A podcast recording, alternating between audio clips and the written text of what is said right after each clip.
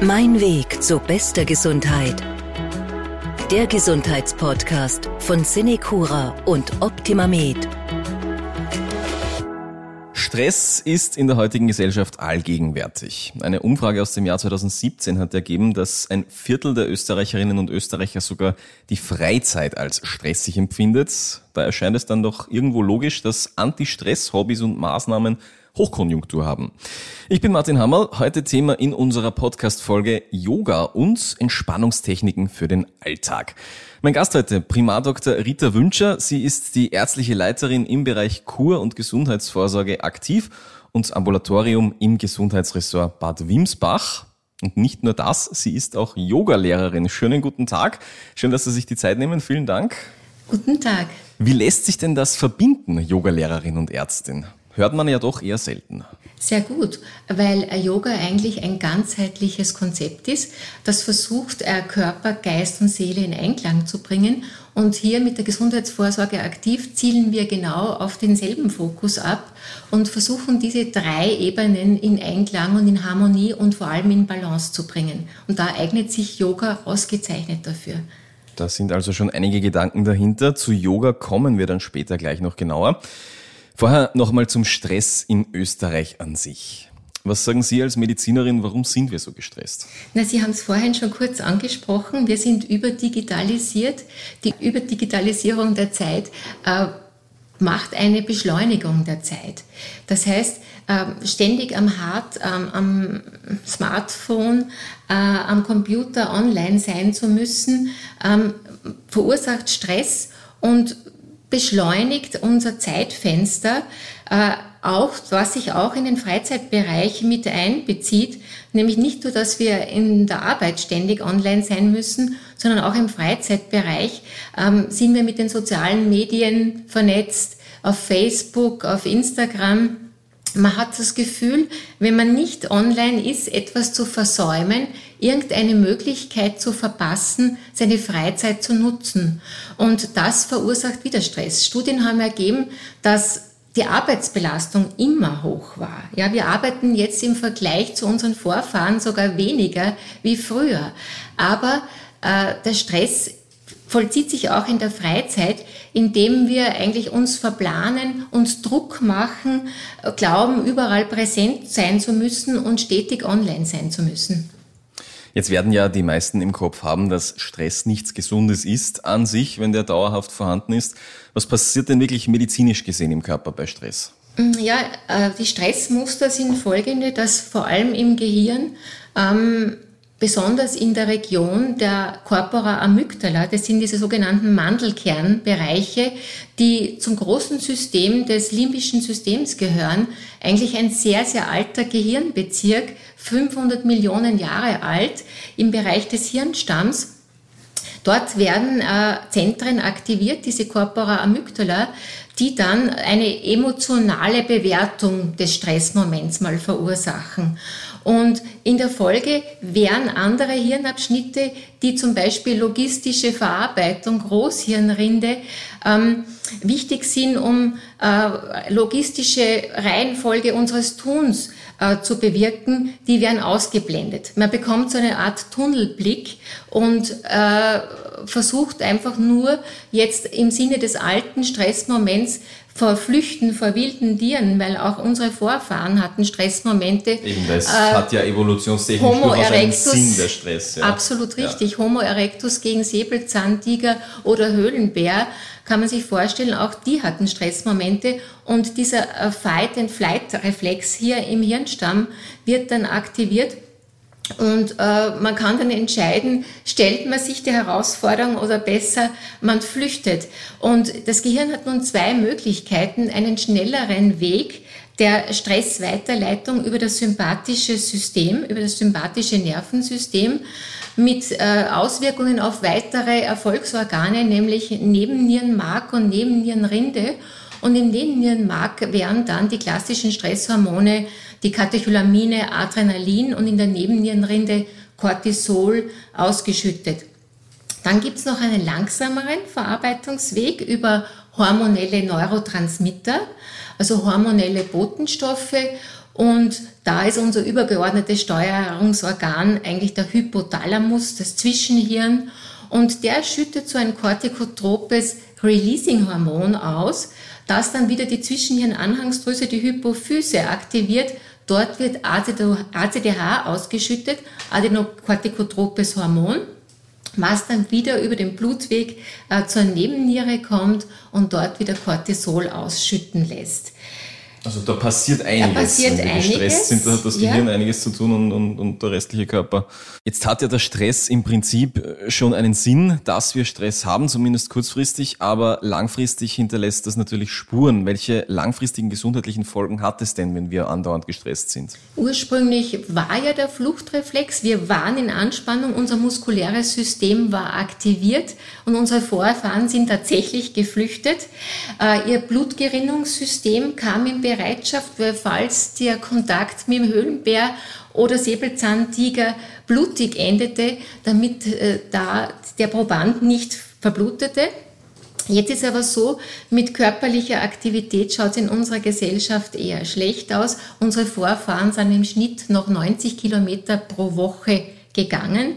Das können wir jetzt von uns nicht mehr das sagen. Das schaffen nur mal die allerwenigsten heutzutage. Sitzen ja. ist das neue Rauchen. Wir sitzen circa zwölf Stunden pro Tag äh, vor dem Computer. Das heißt, mit Bewegung werden wir unsere Stresshormone, unsere Stressfaktoren vermutlich weniger abbauen.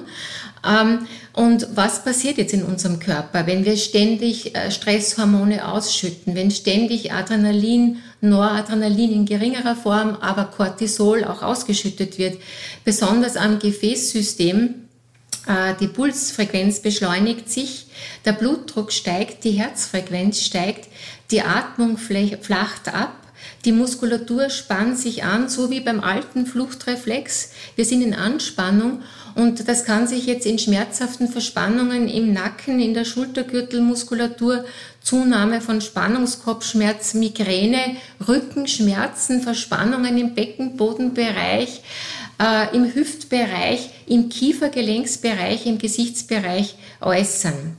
Ist Entspannung dann wirklich genau das Gegenteil davon, dass dann einfach wieder alles loslässt, medizinisch ja, gesehen? Äh, ist ein, äh, Entspannung ist eigentlich ein Zustand des absoluten Wohlbefindens von Körper, Geist und Seele. Ja, da lasst man los, wenn man das kann. Ja.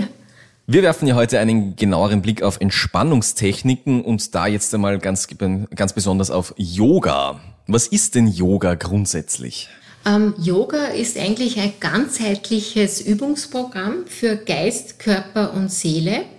Und Yoga ist eigentlich eine Methode, ja, eine Methodik, um in diese Entspannung, in diese Balance von Körper, Geist und Seele zu gelangen.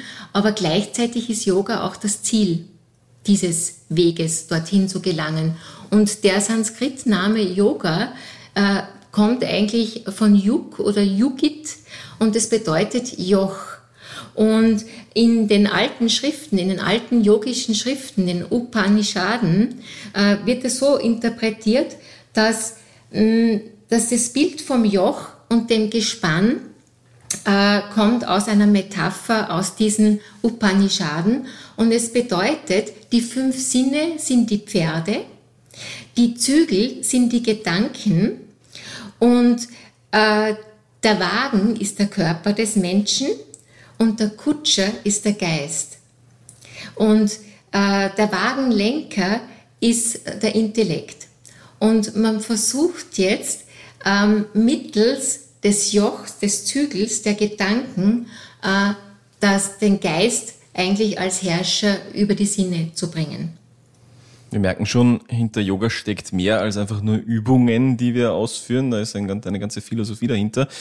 Vielleicht mal wirklich ganz äh, nüchtern betrachtet, bevor wir da abtauchen. Was bringt denn Yoga aus Sicht der Ärztin? Also wirklich jetzt mal alles andere weggelassen. Ja, einfach die Gedanken, das Denken zur Ruhe zu bringen. Der Geist steht still und das ist sozusagen die allerhöchste Stufe des Yogas. Ähm, gleichzeitig bedient man sich natürlich äh, toller körperlicher Übungen, der sogenannten Asanas. Das ist bei uns im Westen sozusagen für die meisten der Einstieg äh, in das Yoga, aber die Asanas immer im Kontext mit einer richtigen yogischen Atmung. Äh, das heißt, man versucht, die Asana, die Körperübung, möglichst lange mit der richtigen Atemtechnik zu halten und dabei in so eine sogenannte Dehnspannung zu gehen. Das heißt, man bleibt in körperlicher Spannung, besonders die Rumpfstabilität, die Beinachsenzentrierte Stabilität, die bleibt gehalten, aber gleichzeitig mit Hilfe des Atems kann ich meine Grenzen ganz langsam in die Dehnung erweitern. Und äh, gleichzeitig natürlich ist es für mich auch ein wunderbarer Weg, äh, Patienten, die wie schon vorhin ange angekündigt, durch Stressfaktoren ihre Körperwahrnehmung, ihr Körperschema verloren haben, durch konstante Anspannung, wieder durch diese entspannende Form und Fokussierung auf den Atem in das Hier und Jetzt zu bringen und wieder ein neues Körperschema zu erarbeiten.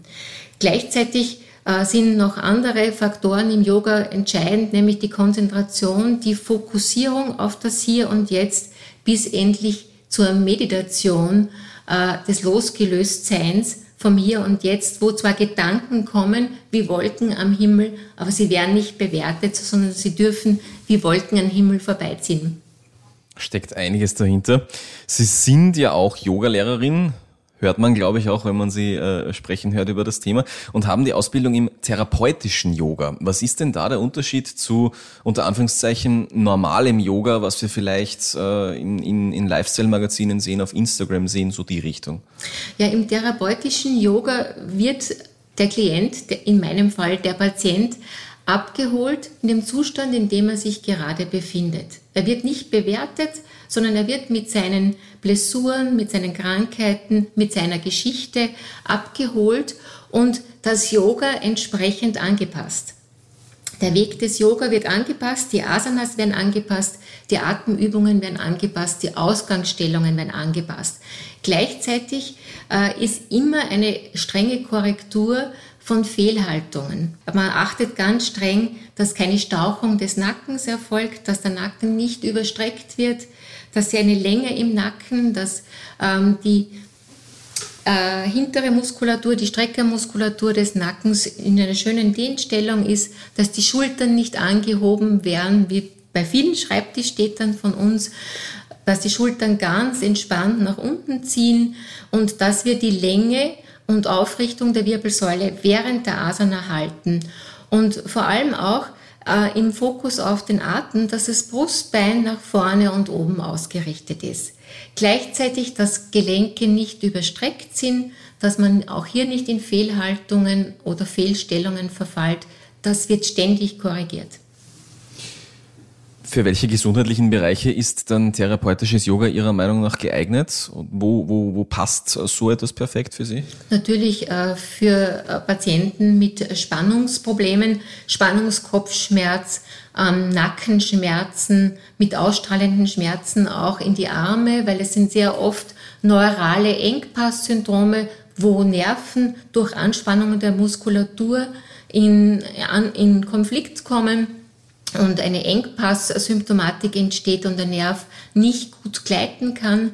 Äh, gleichzeitig natürlich auch für Rückenschmerzen im Brustwirbelsäulenbereich, äh, im unteren Rückenbereich, Lendenwirbelsäulenbereich, bei Hüftschmerzen sehr oft verursacht durch Anspannung des großen Hüftbeugermuskels, des Musculus iliopsoas, Spannungen im Beckenbereich, denkt man das bekannte Musculus piriformis Syndrom, was auch Engpasssyndrome machen kann. Nicht jeder Ischias ist verursacht durch einen Bandscheibenvorfall, sondern sehr oft ist es der verspannte Musculus piriformis. Und da kann man sehr, sehr gut mit dem Yoga und mit dem therapeutischen Yoga auch einwirken. Aber auch bei psychosomatischen Beschwerden. Plötzlich Angststörungen, Herzjagen, vermehrte Schwitzen.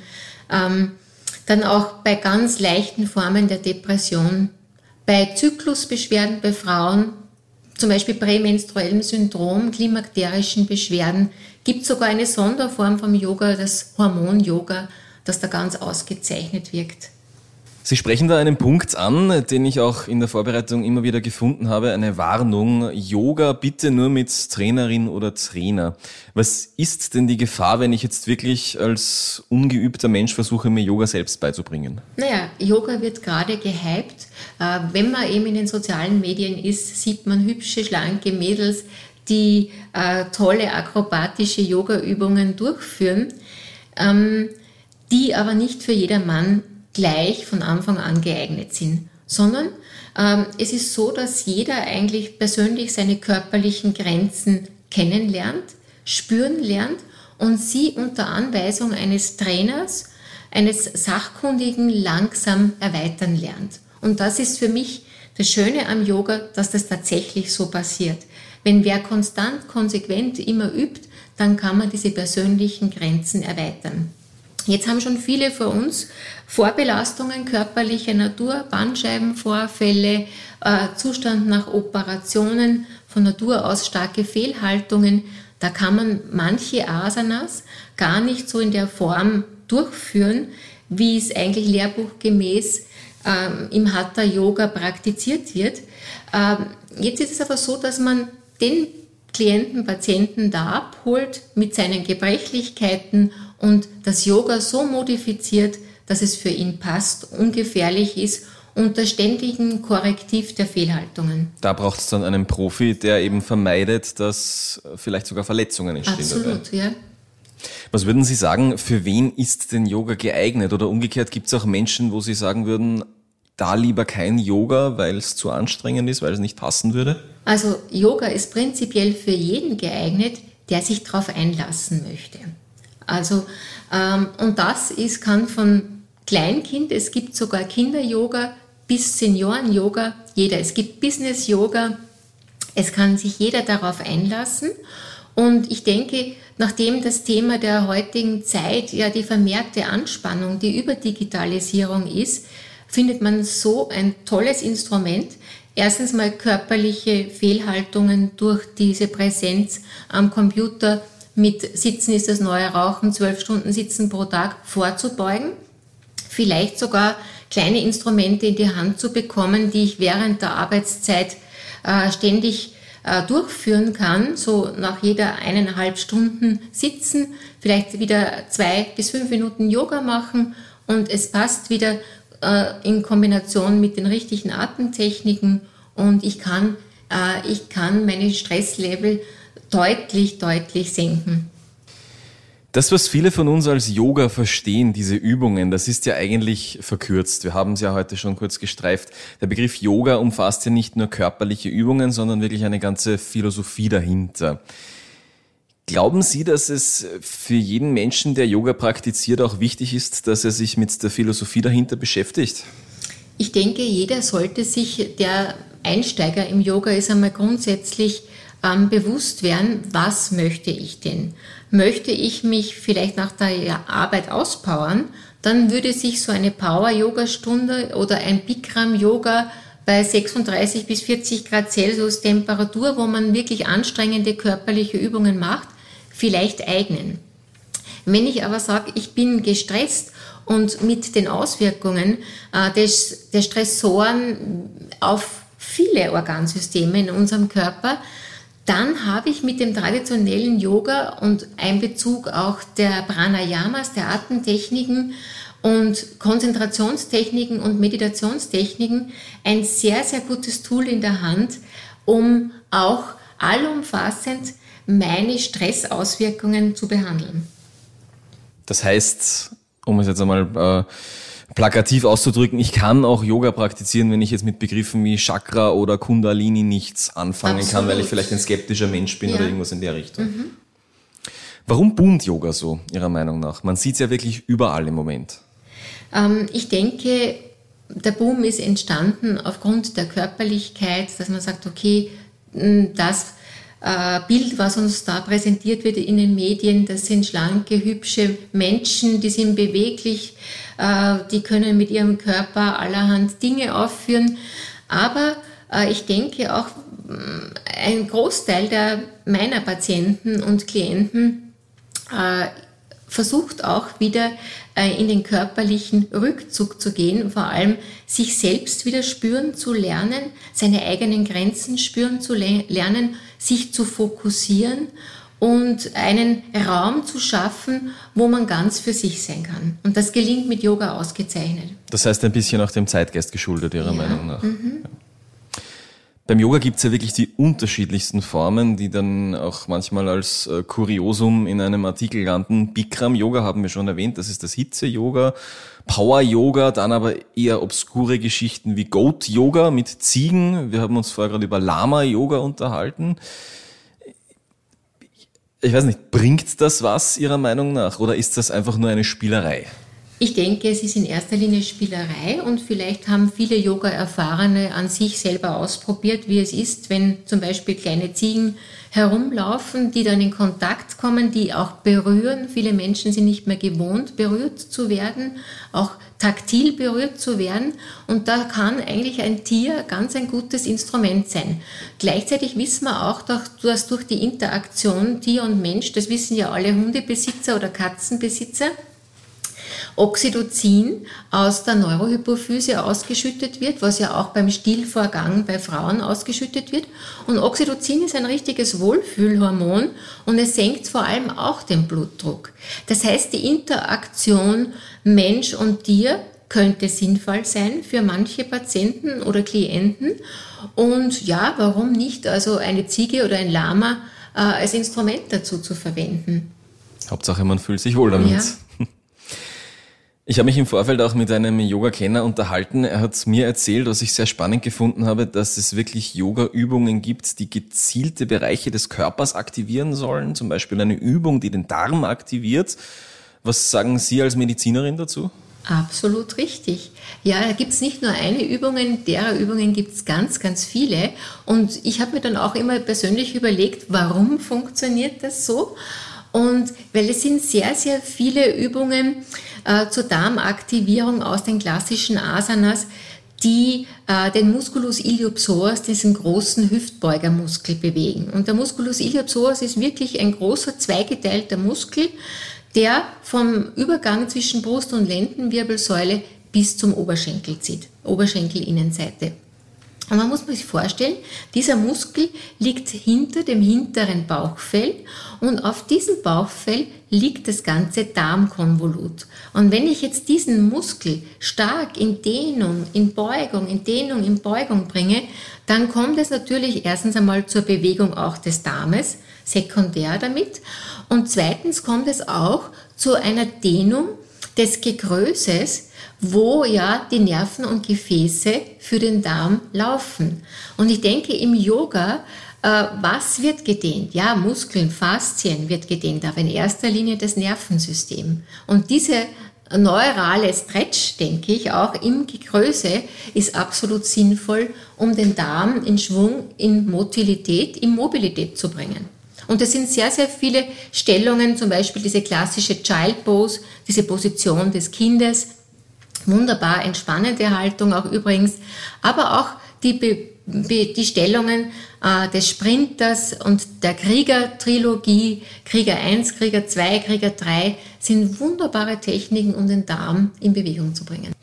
Yoga boomt, die ganze Welt macht Yoga, könnte man teilweise das Gefühl haben, wenn ich mich eine Stunde auf Instagram bewege zum Beispiel und ein bisschen herumstöbere, werde ich wahrscheinlich knapp 30 verschiedene Yoga-Lehrerinnen, Yoga-Lehrer finden.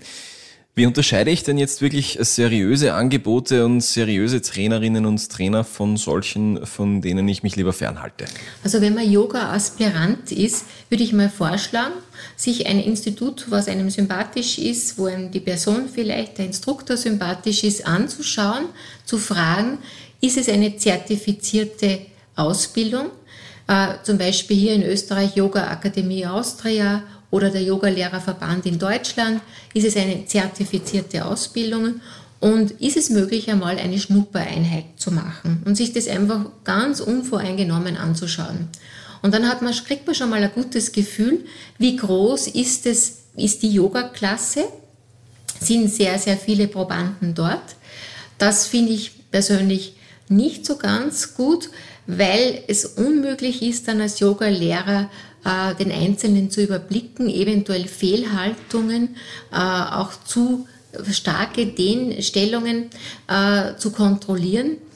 Äh, vor allem muss man auch die Teilnehmer aufmerksam machen, dass es im Yoga keinen Ehrgeiz gibt. Es gibt keinen Wettbewerb, sondern es ist ganz egal, was der Nachbar macht und wie weit der jetzt kommt in einer Rückbeuge zum Beispiel, äh, sondern man muss auf sich selbst achten, sich selbst spüren und seine eigene derzeitige Grenze äh, wahrnehmen und wirklich auch achtsam respektieren und an deren Erweiterung dann kontinuierlich arbeiten.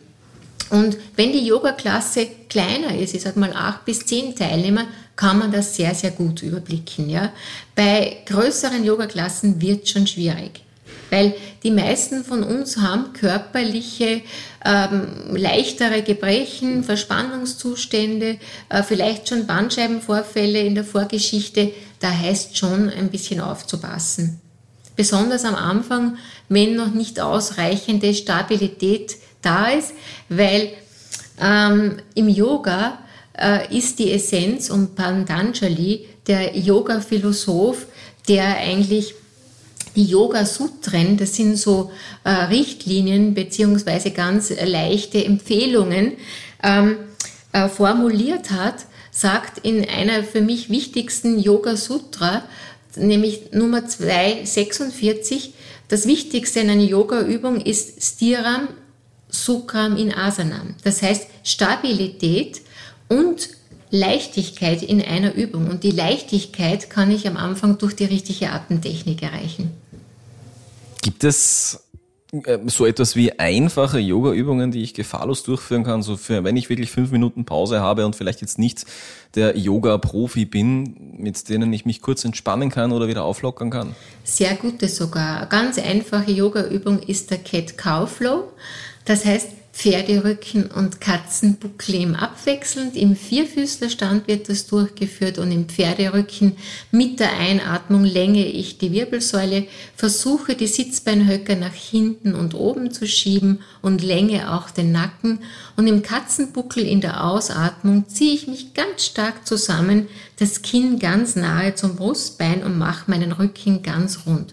Und das ist eine super Mobilisationstechnik für Lendenwirbelsäule und Brustwirbelsäule. Nach einer Übungsabfolge, zum Beispiel dem Cat Cow Flow, ist es auch ganz gut, in die Position des Kindes zu gehen. Das heißt, sich im Fersensitz zurückzusetzen, Popo Richtung Fersen, sich ganz rund zu machen und die Arme ganz entspannt neben die Unterschenkel abzulegen.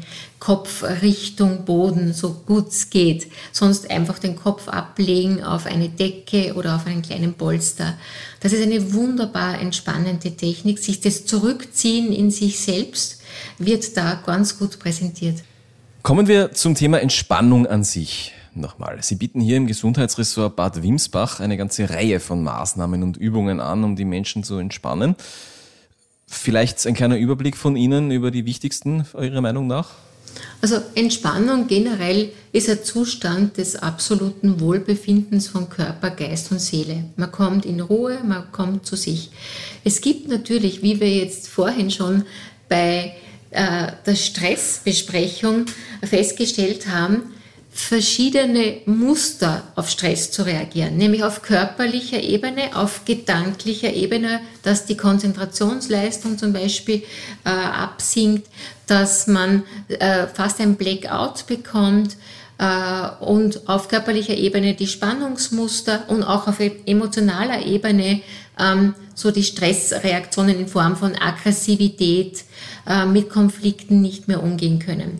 Und genauso gibt es Entspannungsmethoden, die genauso auf diese Bereiche abzielen, entweder auf stark körperlicher Ebene oder auf eher Verhaltensebene oder äh, kognitiver Ebene, gedanklicher Ebene. Und hier in Bad Wimsbach versuchen wir so gut wie möglich alle Bereiche abzudecken. Also wir bieten Entspannung an, natürlich im Yoga, aber auch mittels autogenem Training, wo auf Verhaltensebene durch autosuggestives Verhalten ähm, trainiert wird, andere Verhaltensmuster durchzuführen. Das machen hauptsächlich unsere Psychologinnen.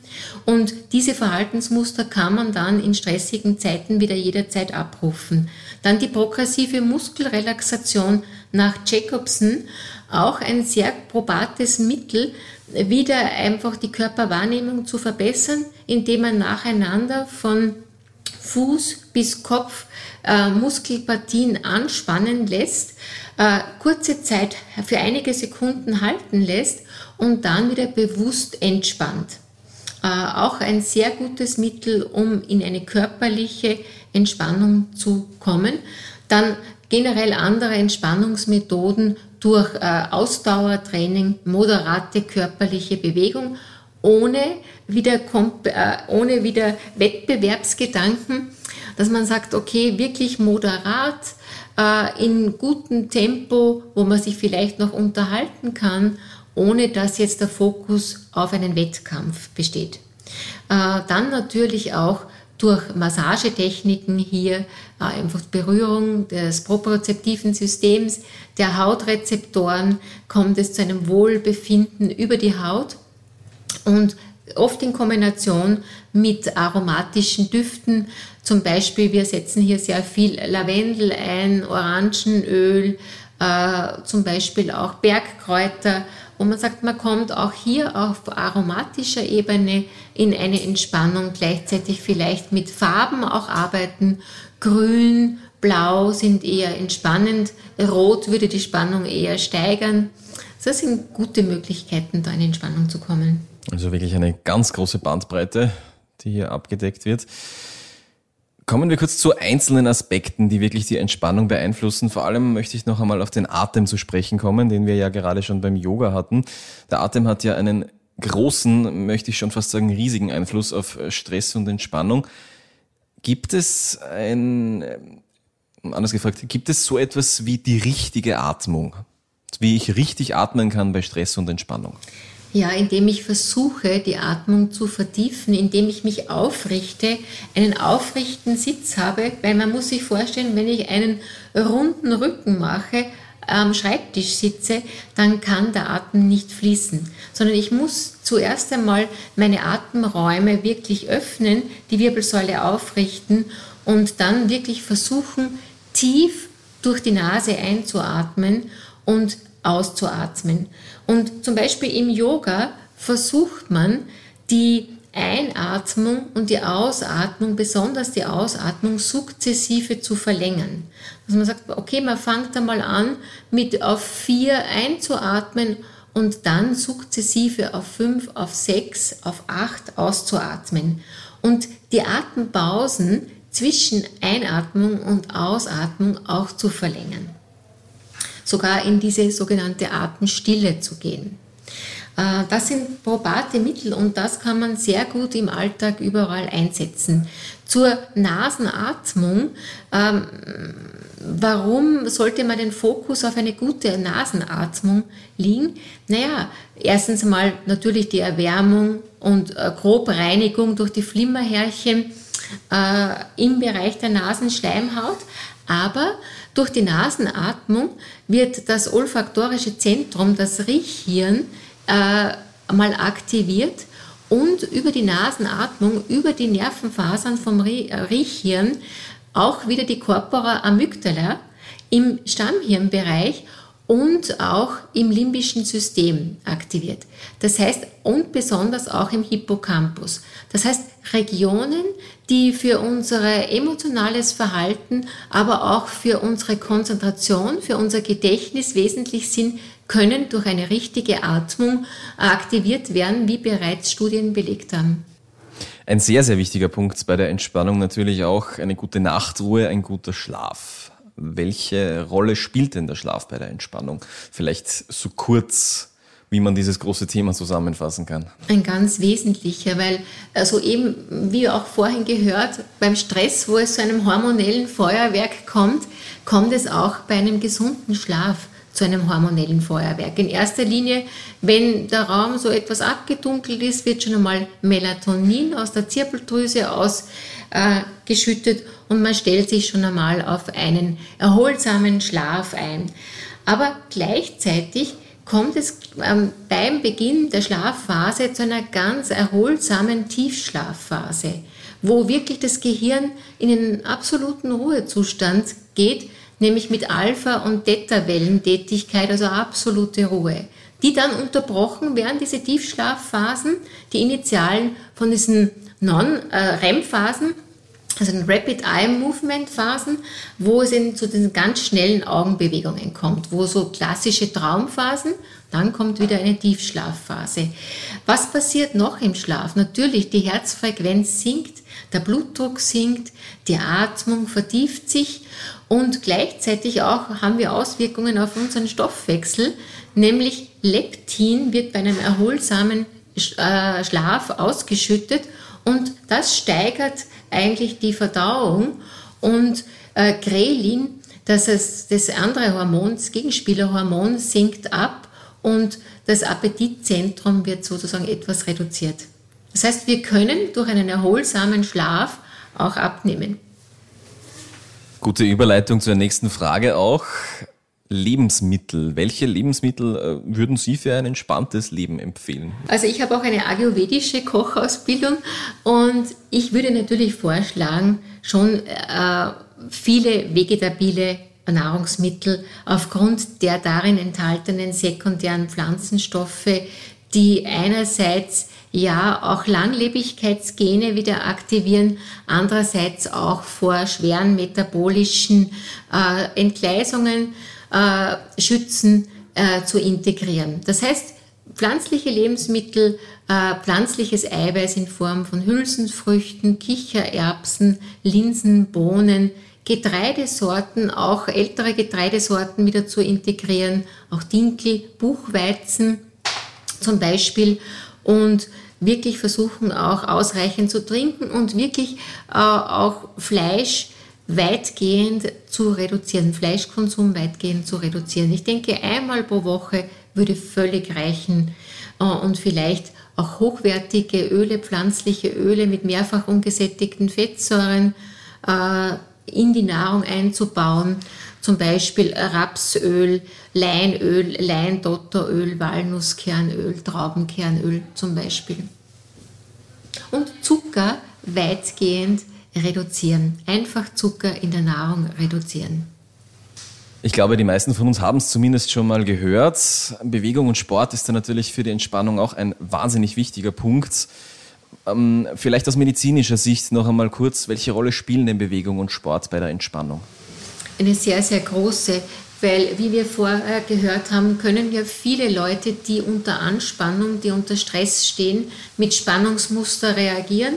Und da ist natürlich ein, ein Weg zur Entspannung auf körperlicher Ebene sehr, sehr gut.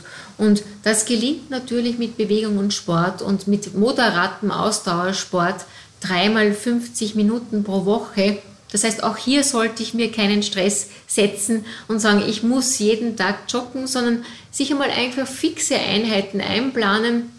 Einmal pro Woche beginnen, 50 Minuten, das ist okay. Im moderaten Grundlagenausdauerbereich, das wäre ideal.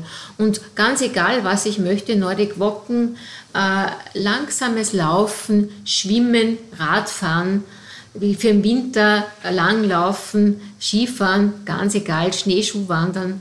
Also was, wo, wo auch immer die Tendenz hingeht, das ist gut, aber es sollte moderat und es sollte ohne Druck erfolgen. Also es sollte nicht wieder dieser Wettbewerbs-Wettkampfgedanke dahinter sein. Weil da kommen wir wieder ganz schnell weg von der Entspannung mhm. natürlich, ja. Frau Doktor, zum Abschluss vielleicht noch, gibt es eine Entspannungsübung, die Sie uneingeschränkt empfehlen könnten, die wir jederzeit schnell und einfach durchführen können, wenn wir merken, okay, jetzt baut sich gerade wieder viel Stress auf? Eine sehr gute Entspannungsübung, die sogar während der Schreibtischtätigkeit möglich ist äh, und die aus dem Yoga Nidra ist. Und zwar, ich strecke einfach meine Beine aus in sitzender Position und schlage das rechte Bein, rechten Unterschenkel über den linken. Ich bin ganz aufgerichtet im Sitzen und lege meine rechte Hand auf den Brustbereich und die linke Hand auf den Bauch und werde meines Atems gewahrsam. Ich atme tief ein und atme tief aus und beim Einatmen spüre ich die leichte Pendelbewegung des Brustbeins nach vorne und oben und ich spüre, wie der Bauch sich nach außen wölbt und bei der Ausatmung spüre ich wieder rückläufig die leichte Pendelbewegung zurück und wie sich der Nabel Richtung Lendenwirbelsäule zieht. Und das ist eine wunderbare Übung, ganz in die Ruhe zu kommen und wieder sich selbst zu fokussieren. Also auch gleich zum Nachmachen äh, geeignet und gedacht. Frau Dr. Wünscher, vielen Dank für das Gespräch. Wir haben heute viel, viel über Entspannung und Yoga vor allem auch mitgenommen. Dankeschön, dass Sie sich die Zeit genommen haben. Vielen Dank. Mein Weg zu bester Gesundheit. Der Gesundheitspodcast von Cinecura und Optimamed.